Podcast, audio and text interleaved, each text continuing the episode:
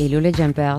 Cette chronique est le dernier épisode de mes aventures outre-Atlantique, car à l'heure de sa mise en ligne, je suis en route pour retrouver le vieux continent.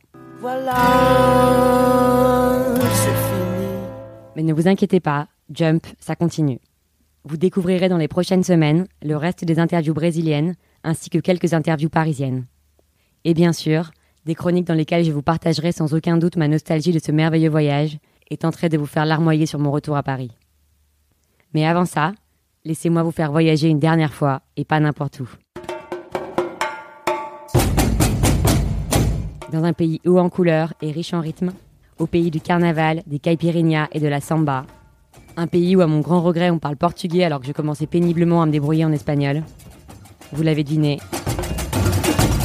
je parle du Brésil. Pour des raisons de timing et parce qu'il paraît qu'il faut un jour retourner à la vraie vie, je n'ai visité que Sao Paulo et Rio. À ma grande surprise, j'ai vite été mise au parfum de la rivalité entre ces deux villes.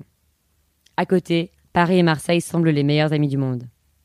Si je résume le cliché, les Paolistas sont les businessmen branchés de l'Amérique latine et les Carioca des fainéants incultes tout juste bons à aller à la plage.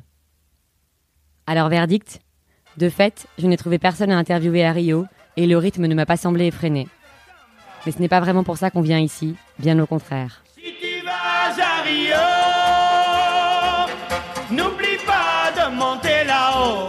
Il fait si bon flâner sur les plages de Copacabana et d'Ipanema, se délecter d'une coco par 26 degrés à l'ombre alors qu'on est en automne, et siroter une caipirinha sur un rooftop devant le pain de sucre, qu'on pardonne aisément aux carioca leur manque de stress. Tu verras les cariocas sortir des... Il y a une autre rivalité qui traverse le continent. On se dispute le titre de la ville la plus dangereuse d'Amérique latine.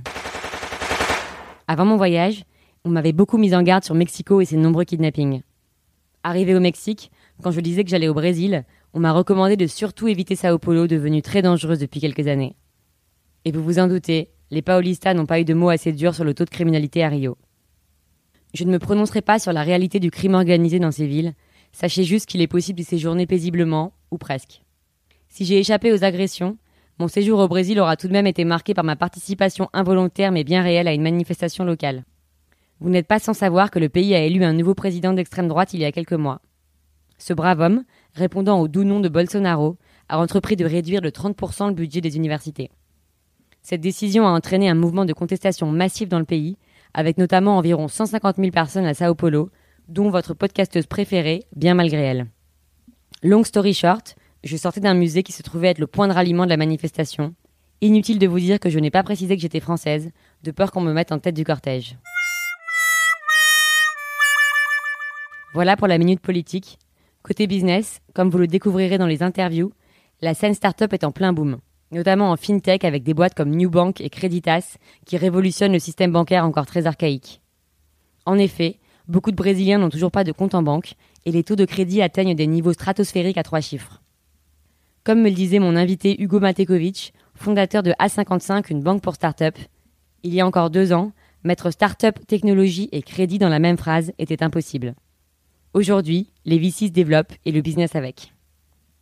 J'étais donc à deux doigts d'y rester, mais j'ai préféré rentrer retrouver ma douce France sous la grisaille et 15 degrés au mois de mai. I'm coming home, I'm coming Je reviens des souvenirs plein la tête, des étoiles plein les yeux et un Excel plein d'idées de business. Ah oui, et rassurez-vous, je vous rapporte aussi le soleil dans mes valises. Allez sur ce bon week-end et à très vite pour de nouvelles aventures de l'autre côté de l'Atlantique.